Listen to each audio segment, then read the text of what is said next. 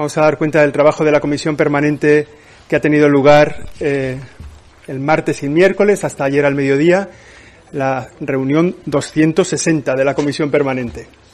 Para dar cuenta del trabajo que se ha realizado está con nosotros, como es habitual, como es habitual hasta ahora, el secretario general de la Conferencia Episcopal, don Luis Argüello. Pues buenos días. En primer lugar, felicidades a quienes de aquí o quienes no se escuchan se llamen Miguel, Gabriel, José Gabriel, Rafael, y que los santos arcángeles nos eh, custodien y nos animen a la alabanza. Pues es cierto, quizás sea mi última rueda de prensa ordinaria como portavoz de la Conferencia Episcopal Española, porque de aquí a noviembre, pues vete aquí si hay alguna ocasión para convocar otra rueda de prensa extraordinaria, pero en las ordinarias que tenemos con motivo de eh, comisiones permanentes y asambleas plenarias será la última. En noviembre pues presentaremos a quien sea elegido nuevo secretario general y desde ahí yo, aunque sea anticipadamente, sí que quiero agradecer la relación que hemos tenido y bueno, y también decir que espero que en las próximas semanas incluso pudiéramos tener algún encuentro de carácter informal ¿eh? y poder compartir, como suelen decir en los medios, off the record, aunque todo termina apuntándose en el corazón, aunque no se apunten los cacharros, ¿no? Muy bien, pues es verdad, se ha reunido la comisión permanente en esta edición, ya que cumple las 260 reuniones desde que se constituye la asamblea plenaria.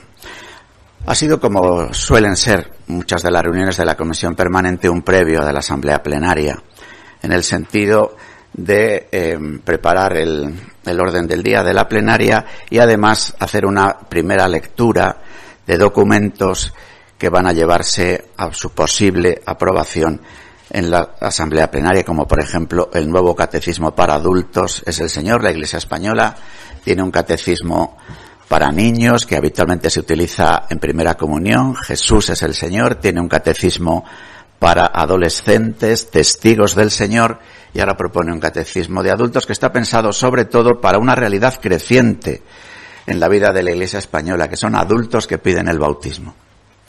Entonces está estructurado según el ritual de la iniciación cristiana de adultos y pensamos que puede ser un recurso, un instrumento valioso para los catecumenados de adultos que ya eh, prácticamente hay en todas las diócesis de España.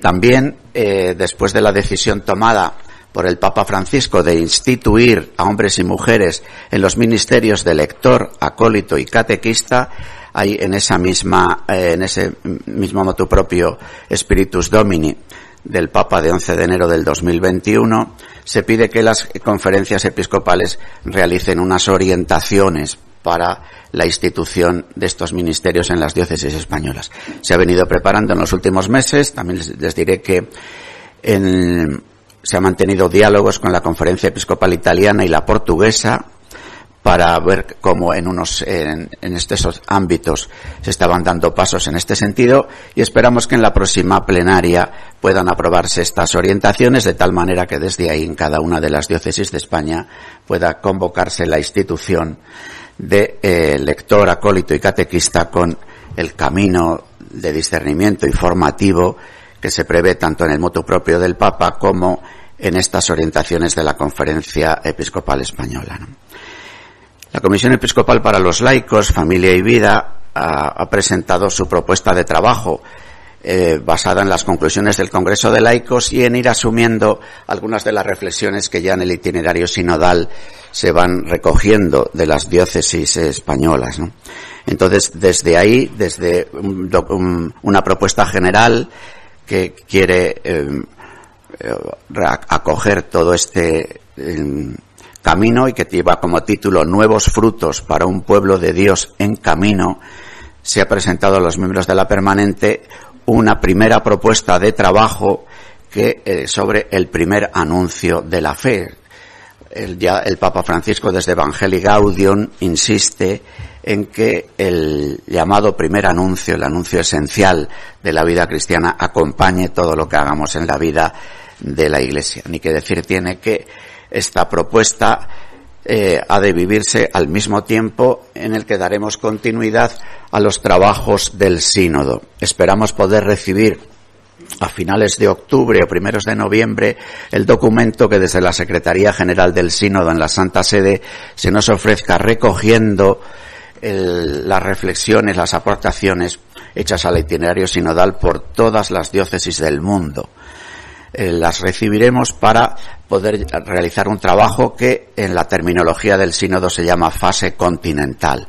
Y a esa fase continental también los grupos sinodales que han participado y en una permanente convocatoria que se incorporen nuevas personas, nuevos grupos a este itinerario sinodal, viviremos también eh, esta propuesta, además de seguir el camino habitual que la propia Conferencia Episcopal Española se había marcado y que tiene que ver también, tanto como ya dijimos al presentar la propuesta pastoral de la conferencia para estos años, en lo vivido y aprobado en el Congreso de Laicos de febrero del 2020. Venimos reflexionando sobre un tema, llama la atención la portada de Eclesia última, en la que, bueno, se ponen muchos asuntos, ¿no? Que, que están un poco en la plaza pública, ¿no? vivienda, sequía, educación, suicidios, sueldos, Dios, aborto, cáritas, soledad, natalidad, desigualdades, inflación, eutanasia. Es decir, hay asuntos y nosotros queremos ofrecer la característica propia de nuestra mirada, que no es tanto la de especialistas en cada uno de los temas, sino una mirada católica, es decir, una mirada integradora, que nos haga caer en la cuenta de que es inseparable la visión de la persona y lo que sucede en el bien común. Para eso nos basamos en el número 182 de la carta encíclica del Papa Francisco Fratelli Tutti, en el que vincula persona, pueblo y bien común. La caridad social, dice Francisco, nos hace amar el bien común y nos lleva a buscar efectivamente el bien de todas las personas, consideradas no solo individualmente, sino también en la dimensión social que las une. Cada uno es plenamente persona cuando pertenece a un pueblo y al mismo tiempo no hay verdadero pueblo sin respeto al rostro de cada persona. Pueblo y persona son términos correlativos y digamos que como vínculo entre persona y pueblo está el ámbito donde se produce la eh, genealogía de la propia persona, que es su ámbito familiar y la red de familia, de familias que va constituyendo una sociedad y un pueblo. Desde la clave del bien común queremos ofrecer unas reflexiones doctrinales. Este no va a ser un documento, digamos, de contenido doctrinal, sino unas reflexiones que incluso van a ir acompañadas de una propuesta de trabajo en la línea de lo que también la pedagogía que el Papa Francisco mm, introduce en la Iglesia desde el documento preparatorio del Sínodo de los Jóvenes, una pedagogía que viene resumida en estos tres verbos, reconocer, interpretar, elegir. Es una pedagogía de discernimiento que relee un clásico, iba a decir, de la sociología y de la doctrina social de la Iglesia, que es el ver, juzgar, actuar, que se utiliza en muchos esquemas de análisis, no solo en la Iglesia, sino fuera de la Iglesia. Entonces el Papa Francisco, desde la clave que, en la que ha empapado a la vida de la Iglesia, que es la del discernimiento, relee esta pedagogía y la nombra como reconocer, interpretar, elegir. Así nosotros queremos, no solo en el ámbito de la Iglesia, sino desde esas reflexiones, intentar convocar a diversos ámbitos sociales de todo tipo, desde universitarios, políticos, sociales, empresariales, sindicales, a poder, en la medida de lo posible, dialogar sobre estos asuntos. Insisto, desde la vinculación que nosotros vemos, porque nos parece que hay un drama en nuestra sociedad actual. Se plantean lo que pudiéramos llamar en el ámbito social propuestas solidarias de vida, mientras en la antropología se hacen elogios de propuestas individualistas de vida, desde una consideración exacerbada de la autonomía personal y del llamado derecho a decidir. Entonces, ¿cómo poder conjugar? Podríamos decir libertad y solidaridad. ¿Cómo poder conjugar persona, sociedad, bien común? ¿Cómo ofrecer un tipo de experiencia familiar en la que esta visión de la persona y de la sociedad converjan con el bien común. Y en este ha sido, por tanto, como se pueden imaginar, un ámbito de, eh, diálogo importante de los obispos en una comisión permanente que ha durado día y medio. Es decir, que tampoco con la, esta, la hondura de algunos de los documentos ya mencionados. Hablamos del, del temario de la próxima asamblea plenaria con estos asuntos y otros eh, que han sido propuestos por los obispos para trabajar en la plenaria, entre otros la elección del nuevo secretario general. Hemos fijado incluso el momento en el que sería el, será el miércoles de, eh, de esa semana de la asamblea de la asamblea plenaria para lo cual la comisión permanente del episcopado tendrá que reunirse el lunes o martes de esa semana para ofrecer una terna que es sobre la cual luego los obispos votarán. También los obispos de España tienen la posibilidad de promover alguna candidatura con la firma de diez obispos miembros de la Conferencia Episcopal Española. Concluyo eh, haciendo referencia a los nombramientos que se han producido en esta comisión permanente. El padre Juan Javier Flores Arcas, benedictino monje del monasterio de Santo Domingo de Silos, como presidente de la Asociación Española de Profesores de Liturgia, el arzobispo de Sevilla, monseñor José Ángel Saiz Meneses, como conciliario nacional de movimiento Cursillos de Cristiandad y doña Rosa María Murillo Fuentes, laica de la diócesis de Plasencia, como presidenta nacional del movimiento Cursillos de Cristiandad. Esta es la referencia y ahora estoy a su disposición para responder a las preguntas que deseen hacer. Ah, perdón. Dale a... Paul. Sí. Buenos días, Laura Ramírez Europa Press. ¿Qué tal? Eh, yo quería preguntarle, eh, don Luis, eh, el otro día eh, el defensor del pueblo compareció y, y, dijo que iba a pedir formas concretas de colaboración a la Iglesia. Sí. Y también dijo que de todas formas en la Iglesia no había notado demasiado o mucho entusiasmo eh, por la investigación que está realizando. Entonces quería pedirle eh, su opinión, si van a si van a colaborar de esas formas concretas, si ya hay alguna forma concreta, porque bueno, él dijo pues a, a apertura de archivos, eh, pues ver qué ha pasado en determinadas congregaciones, etcétera. Sí.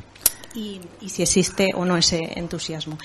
Y por otro lado, estos eh, últimos días en el, en el Parlamento, eh, pues eh, la ministra de Igualdad ha hablado de la educación, ha insistido en la educación sexual de los niños, que los niños tienen que eh, conocer que pueden amar a quien quieran. Y también, bueno, la ministra Bela Rayer pues también habló de, bueno, en respuesta a Vox, eh, que los eh, niños pues no son de los padres sino que son de, de lo, o sea que, que son personas. Y, eh, y, bueno pues quería también eh, pedirle su opinión en este sentido y también de cara bueno que habrá una ley de, familias pues si tienen alguna aportación que hacer en este sentido. Muchas gracias. Empezando por el principio como bien dijo don Ángel Gabilondo todavía no se nos ha solicitado ninguna colaboración concreta. Él sabe bien porque tanto el, presidente de la conferencia episcopal como yo mismo nos hemos entrevistado con él cuál es nuestro deseo de colaboración que no ha, no ha sido, como ya saben ustedes desde el principio, el formar parte institucionalmente de la comisión. Él también reconoció que hay miembros de la Iglesia Católica que forman parte de su grupo de trabajo y entonces nosotros esperamos esa petición de colaboración, la valoración del entusiasmo o no en la participación, cuando todavía no se nos ha pedido la misma colaboración, pues bueno, bien, eso ya son valoraciones emocionales, ¿no? Que cada cual puede tener las suyas. Nosotros estamos dispuestos a colaborar desde lo que estamos trabajando, sabiendo que la Iglesia española tiene hecha una encomienda a un despacho de abogados para realizar un trabajo que se viene realizando con la visita a cada una de las diócesis y también a las congregaciones religiosas, trabajo que está en marcha. Nosotros las peticiones concretas que se nos hagan sobre personas o situaciones concretas haremos la aportación, si está contenido en nuestros archivos, desde nuestros archivos, y si no lo está, desde lo que hayamos vivido o conocido en este, en este tiempo. Respecto a la otra cuestión, eso sí, tiene mucho que ver con lo que yo reflexionaba antes sobre persona, familia y bien común. Y en este sentido a nosotros nos preocupa que muchas de las leyes que están surgiendo tienen una concepción de la persona que sorprendentemente parece bastante contraria a algunos otros postulados del arco ideológico en el que se sitúa la ministra de Igualdad. No se puede ser solidario de cintura para arriba en la cartera si se es insolidario de cintura para abajo, si se tiene un planteamiento de la vida y de la comprensión de la persona individualista. Respecto a las declaraciones concretas de ese día, yo quiero ser comprensivo con la ministra de Igualdad, porque también salgo a la prensa, porque ustedes también me hacen preguntas, porque yo veo cómo se interpretan algunas de las respuestas, como a veces uno cuando responde, pues hace un argumento global y luego dice una frase pequeña en el argumento global y es la frase pequeña la que se ve sin tener en cuenta la intención global. Yo francamente no creo que la ministra de Igualdad defendiera en esas declaraciones que los eh, niños puedan mantener relaciones sexuales y demás. Lo que me preocupa mucho es el planteamiento de la persona y de la concepción de la sexualidad que parece revertirse no de la opinión personal de la ministra, sino de los textos legislativos, de las exposiciones de motivos de esos textos. En esas exposiciones de motivos se ve una concepción de la persona inasumible, pero no por un creyente, sino por una persona con sentido común y con noticias, iba a decir, elementales de la biología. Eso es lo que me preocupa. Las ah, declaraciones afortunadas o desafortunadas, como pueden ser las mías, Ustedes mismos, a partir eh, de, lo que yo he dicho, pueden titular. El secretario general apoya a la ministra Montero. O el secretario general desmiente o se enfrenta a la concepción antropológica. Y, bueno, pues, y según los colores de los que escriben, pueden poner una cosa u otra. Pero una vez más, lo que yo he experimentado en estos cuatro años es que el foco desenfoca. Es que cuando se pone el foco en una línea, y se pierde de vista el texto entero, se desenfoca. Yo he tenido una experiencia parecida el domingo pasado. Creo que había otra pregunta aquí.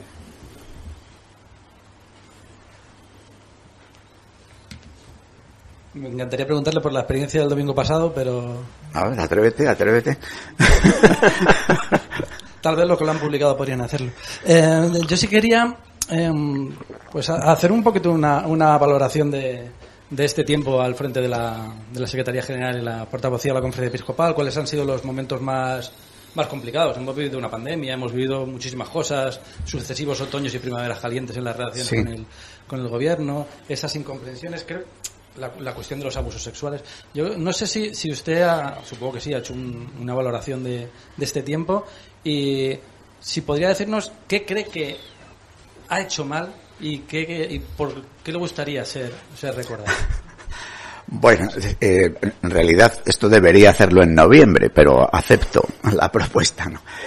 Para mí esta experiencia ha sido fundamentalmente una experiencia muy enriquecedora en lo personal. En el primer lugar, por el, el trabajo en esta casa, que es lo más importante, de lo que termina saliendo fuera es esto, son las ruedas de prensa, es el que el secretario general es portavoz, pero no sale lo cotidiano, lo que pasa de la mañana a la noche. Entonces, yo tengo una experiencia muy gozosa del trabajo en esta casa. Hemos vivido en este tiempo un cambio de los estatutos de la conferencia, una elaboración de nuestras orientaciones y una insistencia en una forma de trabajo distinta. Ayer mismo, por la tarde, con motivo de la comisión permanente, ya no como comisión permanente, pero tuvimos un trabajo de puesta en marcha de un servicio de pastoral vocacional, con un trabajo conjunto de cuatro comisiones episcopales, con la invitación a ese trabajo a Confer, a CEDIS, a laicos misioneros, a personas que, a matrimonios, en un planteamiento de la vida como vocación. El hecho mismo de ese trabajo conjunto, que ha sido uno de los acentos a vivir en este tiempo, la propuesta de trabajar de una manera más conjunta dentro de la propia casa, para mí seguramente ha sido el de los aspectos más satisfactorios. En lo que tiene que ver con la relación con la vida social, que tienen, son los medios de comunicación, son las administraciones públicas, pues hombre, eh, yo eh, he venido algún día con una cierta melancolía, diciendo, no sé si merece la pena ir a una rueda de prensa. Porque uno dice una copla y luego ve los titulares a la media hora que aparecen en sus medios digitales y dices, chico, para este viaje no sé si merece la pena salir aquí, lo os lo digo así. Pero globalmente también, también en esto, globalmente para mí la experiencia es positiva. Y la relación con las administraciones públicas es complicada, porque ahí sí sé que se produce una extraordinaria cordialidad en las formas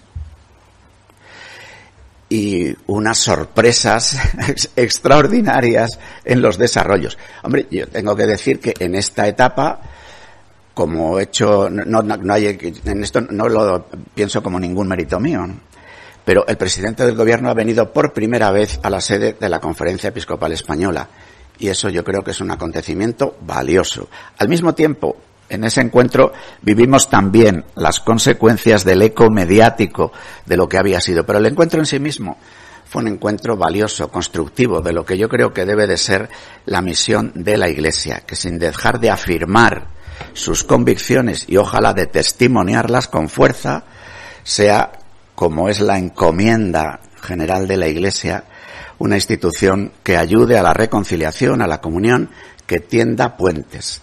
El Papa se le llama sumo pontífice, es decir, el sumo hacedor de puentes, porque se supone que los demás somos pequeños pontífices, que hagamos puentes.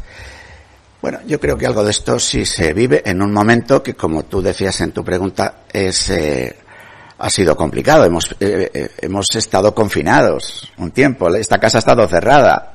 Hemos aprendido a trabajar en el teletrabajo, en las videoconferencias. Hemos tenido tensiones respecto al cierre de los templos o no cierre, con criterios que han sido diversos en la realidad de las diócesis españolas. y estábamos en una crisis y nos han venido dos, porque estábamos saliendo de la crisis gorda y nos han venido dos para en realidad caer en la cuenta de que estamos en una supercrisis, que es esta grandísima transformación que se está produciendo en la economía, en la producción y en el consumo por la revolución tecnológica y en, y en que se ha dado una patada en el tablero de la globalización. Es que se ha dado una patada y entonces estamos descolocados de cómo va a organizarse nuestro mundo en el próximo tiempo. En ese sentido, una organización como la Iglesia, que es católica, es decir, que es global por definición, pues siente un desafío de cómo contribuir a una gestión de la globalización que no sea imperialista. Una gestión de la globalización que no esté marcada por el poder del dinero y el poder del poder.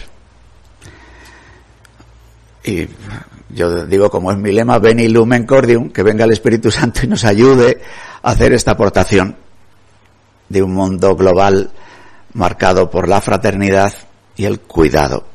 A nosotros para eso nos parece que creer en el Dios comunión es algo estupendo, que ayuda a esto. Y nos gustaría dar un testimonio de vida que lo hiciera transparente.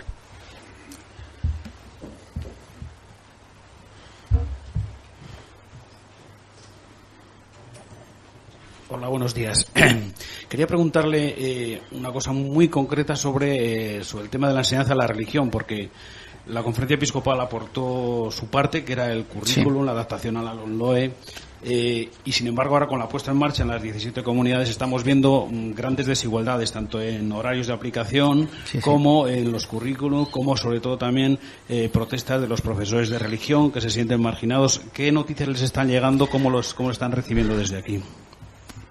Sí, en general, la aplicación de la nueva ley en el mundo de la escuela, no solo de la clase de religión, está siendo muy convulso, porque también es una propuesta metodológica nueva, el estilo competencial, y entonces esto está afectando a todos los sectores. En concreto de la clase de religión, nosotros tenemos en las comunidades autónomas hay tres grupos de comunidades autónomas.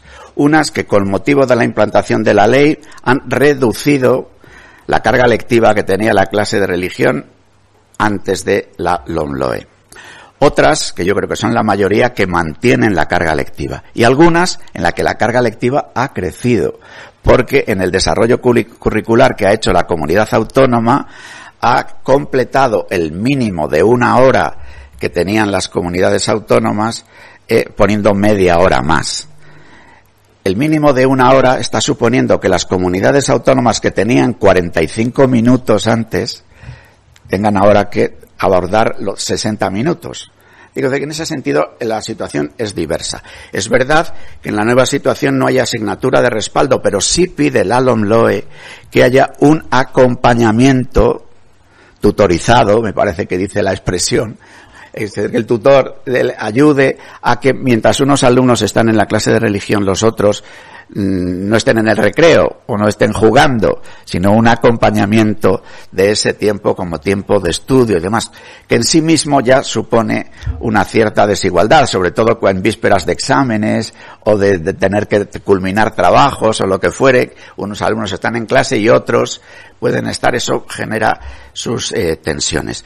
De todas formas, precisamente por lo que estoy diciendo de lo que está costando la puesta en marcha del nuevo curso escolar en los cursos impares donde se está eh, aplicando la LONLOE, ha de hacernos prudentes en la valoración, pero sí hay los datos objetivos de los, del horario de clase. Y en ese sentido, como estamos viendo en otros ámbitos de la vida española, las comunidades autónomas tienen criterios diferentes.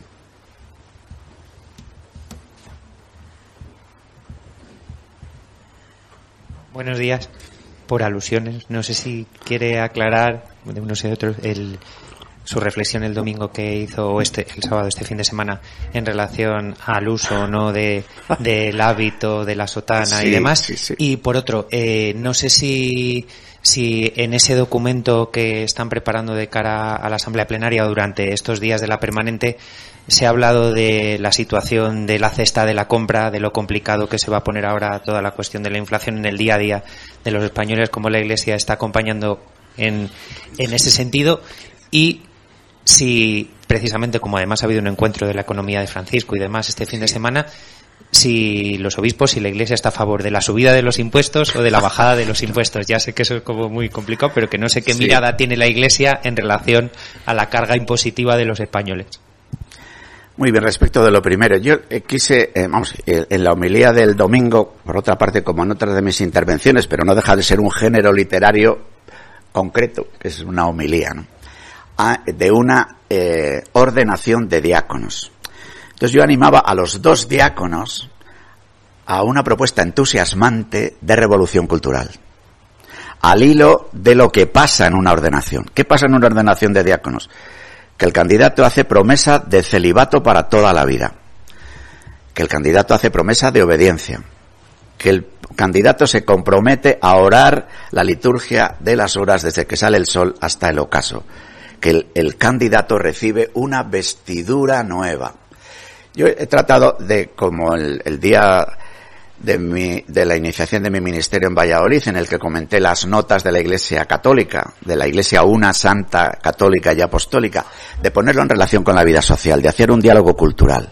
Yo digo que en este momento es verdaderamente revolucionario una propuesta ante la banalización de la sexualidad del amor célibe, recuperando el significado esponsal del cuerpo, que es para todos, porque todos tenemos cuerpo y todo nuestro cuerpo es esponsal, el de todos, el de todas. La obediencia en un tiempo de autonomía y derecho a decidir. Nosotros pensamos, como dijo uno, que la verdad nos hace libres y que la obediencia a la verdad nos hace libres. Eh, orar, contar con Dios, eh, para incluso los momentos difíciles de la vida poderles abordar desde esta convicción. Y vestir.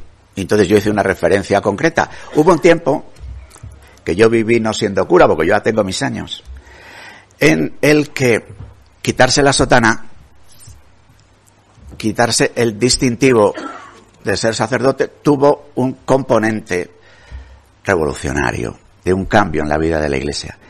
Y yo comenté al hilo de que había una imposición de un traje, que es la dalmática y la estola al modo diaconal, que no solamente hay que ser diácono en el interior de la iglesia, sino diácono, presbítero, fuera.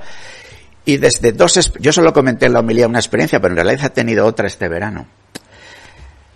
Eh, desde mi experiencia personal, antes de ser obispo y después de ser obispo, yo comenté la del viaje en tren a Madrid, de ser obispo, y de la gente que te reconoce. Es verdad que a mí lo mismo me podían reconocer aunque no llevase esto, por culpa de los fotógrafos y los de la tele. Pero ciertamente ha habido en muchos viajes personas que han querido hablar conmigo por ser cura y que me han pedido la confesión. Este verano en un encuentro de laicos, laicos en parroquia, de 800 personas, cada uno de los que estaban allí llevaba un distintivo según el grupo de que procedía y demás. Y unos dijeron, oye, ¿quiénes son los curas? Y ocurrió que en ese encuentro pusieron a los curas una de esas chapas que se ponen de, para decir luego fulanito de tal, pero de un color, de color blanco. Bueno, pues si, si tú llevases el color blanco ya no haría falta que te pusieran lo que te han puesto. Es verdad que bastantes de los curas que estaban no hizo falta que les pusieran. El... En ese sentido lo dije en el sentido, y lo digo, de una propuesta de coloquio de lo que nosotros vivimos, incluso que a veces parece trasnochado, y sin embargo nos parece de una grandísima actualidad.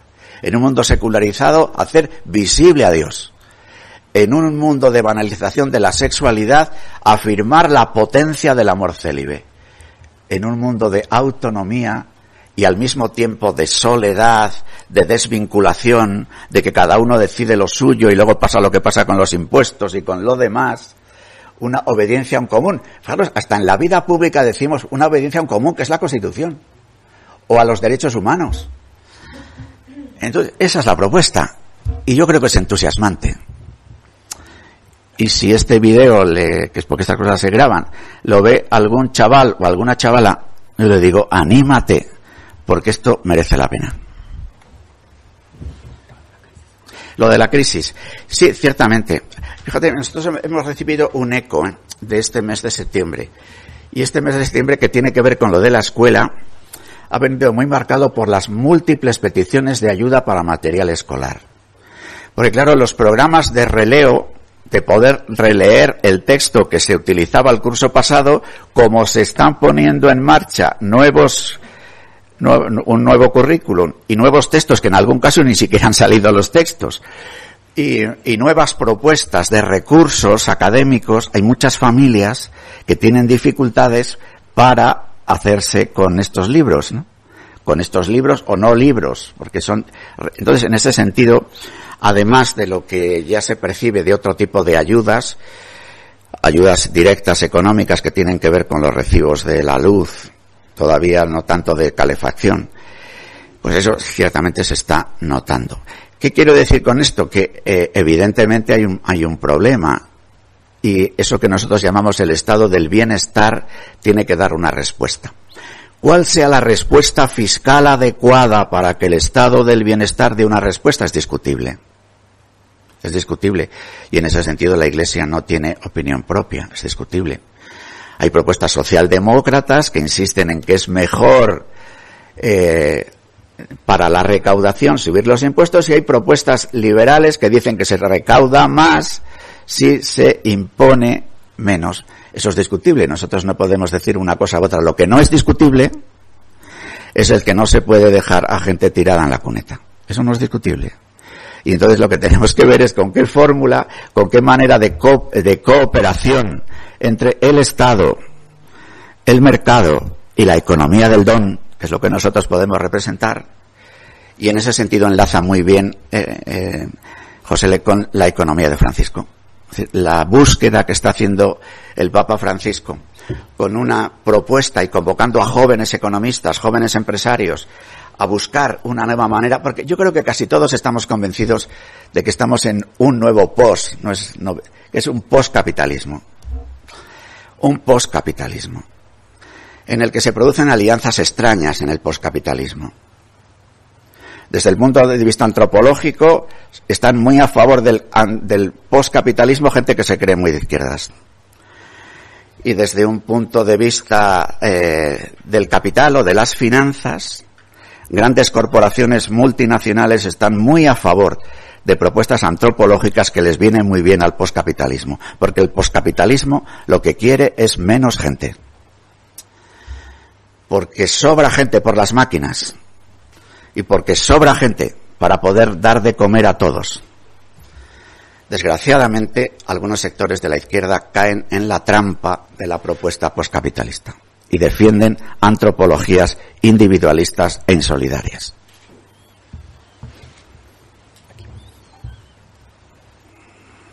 Hola, buenos días.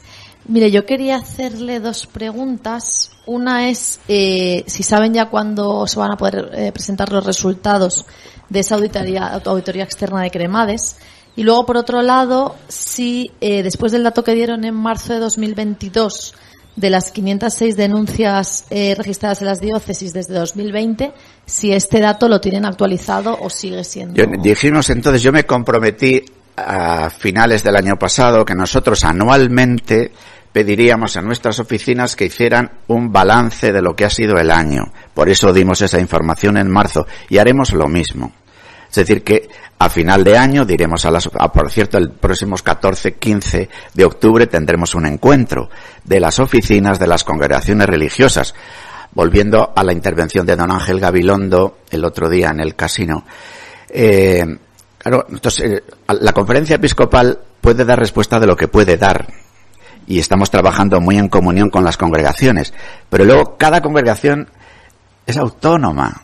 Y cada, por eso en nuestra propia auditoría el despacho Cremades está visitando cada congregación y cada diócesis. Son 70 diócesis, son 400 congregaciones religiosas, de las que seguramente tengan, digamos, asuntos de ser visitables como la mitad, ¿no? 400 digo entre las masculinas y femeninas. El despacho Cremades se comprometió a hacer esto en un año. Cuando pase el año veremos si han cumplido o si nos piden una prórroga, porque también va a ser en función de las personas con las que se están entrevistando, porque se están entrevistando también con muchas víctimas. En todo caso, tanto el defensor del pueblo como los datos que nosotros hemos dado, como los datos que han aparecido en, la prensa, en el, en el propio periódico El País, pues hablan de alguna realidad dramática de cientos de personas. Pero no de cientos de miles, como quizás pudiera haberse esperado. Pero es igual, la realidad dramática está en las personas que están. Pero el, fiscal general del Estado hizo un informe al comienzo del, año judicial los fiscales de los tribunales superiores de justicia están haciendo un informe. La Organización Mundial de la Salud ha publicado un informe en estos últimos días. ¿Y qué dicen todos esos informes? Que el problema de los abusos a menores crece, que es un problema social, internacional, mundial de primera magnitud. La Iglesia se ha sentido, se siente afectada, concernida. Por eso ha tomado las medidas que está tomando y seguramente que en todo podemos mejorar. Pero es evidente, como dice la Organización Mundial de la Salud, como dice el informe del fiscal general del Estado, como dicen los informes de los fiscales de los tribunales superiores de justicia, que estamos ante una problemática social de extraordinaria magnitud, porque todos los datos a los que me he referido hablan de un crecimiento de los abusos en general. Y nosotros hemos dado cuenta, hemos dicho lo que estamos haciendo y a veces sufrimos también una especie de pretensión de, de, pena de muerte. Es decir, una persona que ha sido ya tocada porque ha cometido, y sin quitarle nada de su responsabilidad, que en algunos casos ha podido, ha podido suponer ir a la cárcel. Pero nosotros no defendemos la pena de muerte.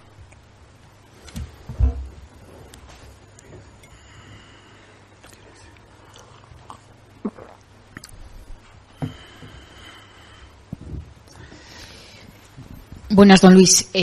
ante las crisis acumuladas que tenemos en la sociedad, que además la Iglesia no es ajena a ellas, en la propuesta de la Iglesia del primer anuncio me gustaría que, nos explicase un poquito más cómo se está organizando, eh, cómo se quiere profundizar, eh, cómo es ese primer anuncio en el siglo XXI.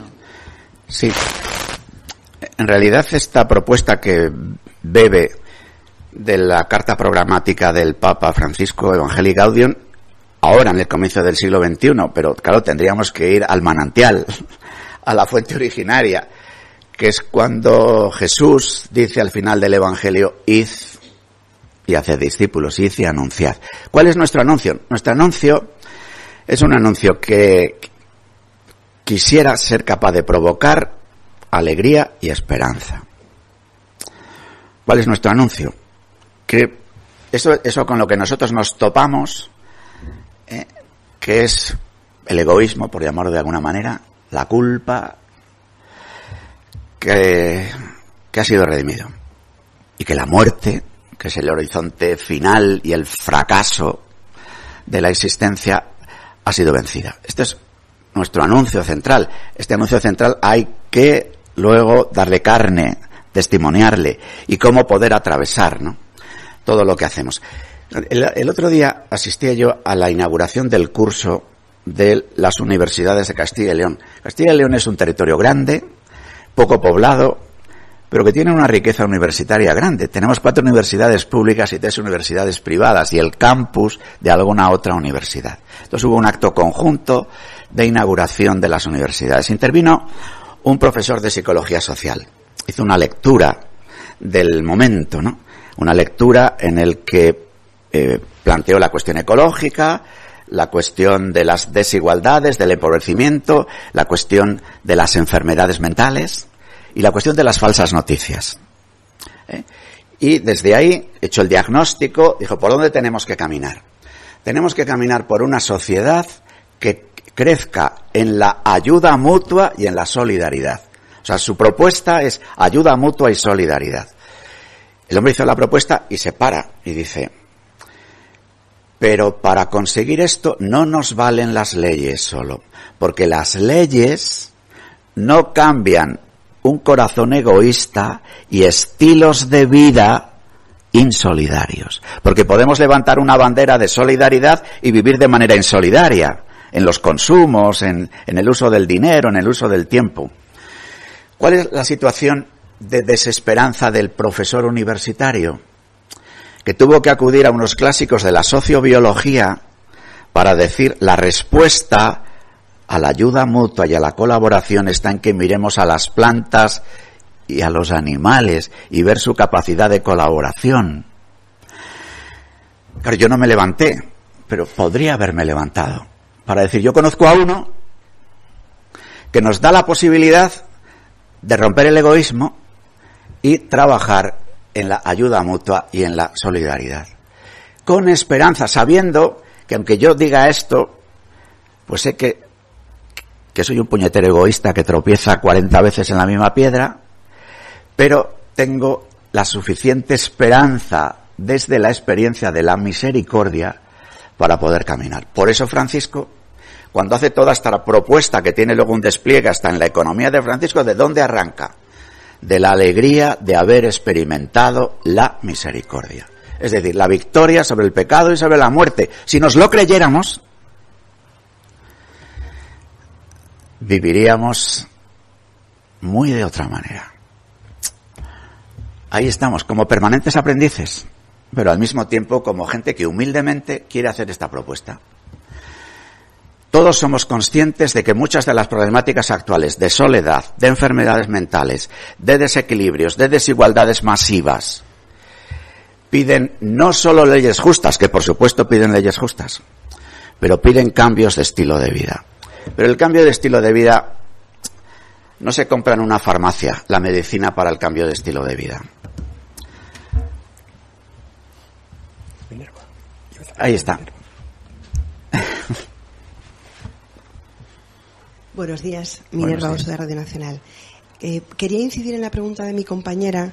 Eh, no sé cómo mm, cómo va la, la, investigación del despacho de abogados, si ustedes tienen reuniones periódicas con ellos o no, si nos lo podía eh, comentar. Y también el otro día Gabilondo, el defensor del pueblo, sí que dio una cifra de cuántas víctimas eh, se habían puesto en contacto y estaban trabajando. No sé si esa cifra sí la tienen ya del trabajo que está haciendo Cremades. Y luego una última eh, pregunta que, bueno, supongo que no me contestará, pero eh, no sé si suenan algunos nombres para esa terna, eh, para sustituirle. Me imagino que es pronto todavía, pero que ya habrá un run run. Y me imagino que no me va a decir nada, pero bueno, le tenía que hacer la pregunta. Muy bien, Gracias. Respecto de lo primero, nosotros hemos querido asegurar la independencia del despacho. Y si tenemos reuniones con ellos, que sí que las tenemos, son de carácter técnico para facilitar eh, su relación con las diócesis y facilitar su relación con las congregaciones religiosas, nada más. Esperamos a que no. Pero precisamente el hecho de que en un dossier de prensa aparezcan unos nombres, en algunos casos repetidos, porque aparecen nuevas denuncias de la misma persona o lo que fuere, que al defensor del pueblo reciba a unas personas, que la auditoría reciba a personas, que nosotros en nuestros despachos tengamos otras noticias, hace que una de las intenciones que nosotros teníamos con la auditoría, que es querer hacer un mapa lo mejor posible, por eso la auditoría, además de lo que está viendo en las eh, diversas oficinas, claro, tiene, como no, presente las noticias de prensa, ver si esas noticias de prensa luego han sido contrastadas o seguidas en las diversas diócesis o congregaciones religiosas en la medida de lo posible, porque eso no depende de nosotros. Ahora sería una colaboración que yo le pido al defensor del pueblo. Si las personas, con el respeto, por supuesto, a la discreción, incluso con el, el respeto al derecho a que unas personas no quieran que sus nombres sean comunicados, pero vamos a ver, porque lo mismo las personas que van a un sitio, las que van a otro y las que van a otro, algunas se puedan, puedan repetirse, otras no. Y en ese sentido la colaboración tiene que ser mutua. Para que hagamos un mapa lo más realista posible de asuntos que como saben los propios, de los propios dosieres de prensa, casi en un 80% son anteriores a la década de los 80, de los 80 para atrás, ¿no? Y entonces yo creo que es muy importante, además de tener un mapa exacto, que ayudemos a caer en la cuenta de cuáles han sido, cuáles pueden seguir siendo causas y cuáles pueden ser las mejores maneras de prevención y de acompañamiento. Respecto de la última cuestión de, de pues Evidentemente, como en todo grupo humano, ante la realidad, que tampoco es tan, tan importante, ¿no? bueno, pues, eh, bueno, elegir un secretario general y muchos obispos en España, muchos curas y muchos laicos, ¿no? que podrían asumir esa tarea, pues que es lógico que haya intercambio de opiniones y demás, pero mal secretario sería yo si descifrase o publicase lo que son conversaciones para hacerse con un estado de opinión y luego pues obrar en consecuencia. Necesitamos el micro. Sí, el, yo vuelvo a decir que el despacho Cremades nosotros queremos que nos dé el informe al final y el despacho Cremades está recibiendo, por lo menos tiene la noticia de todos los que nosotros hemos dado noticia. Además de esos, con el despacho se han puesto en contacto algunas personas. Y además de esto, el despacho ve, porque forma parte de su propia propuesta de investigación, lo que otros publican, lo que otros dicen. O sea que, y, pero eh, es que fue es una de las reglas del juego. Nosotros dijimos, trabajad nosotros ofreceremos la colaboración para realizar vuestro trabajo y nos darán el informe al final.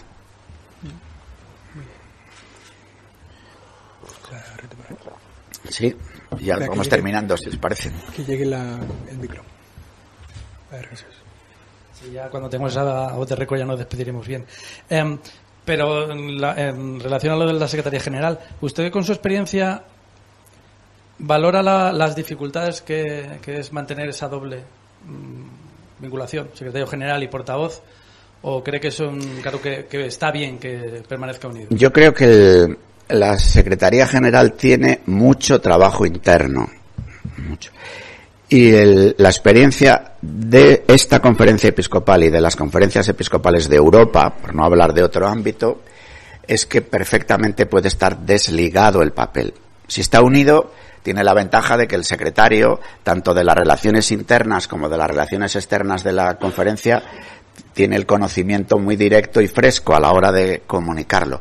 Pero perfectamente ese trabajo se puede hacer del ser portavoz de la conferencia sin necesidad de ser el secretario general. Yo creo que esa es una cuestión siempre abierta y que me parece que va a influir mucho quien sea secretario general y su eh, deseo de unir en la Secretaría General la portavocía o no.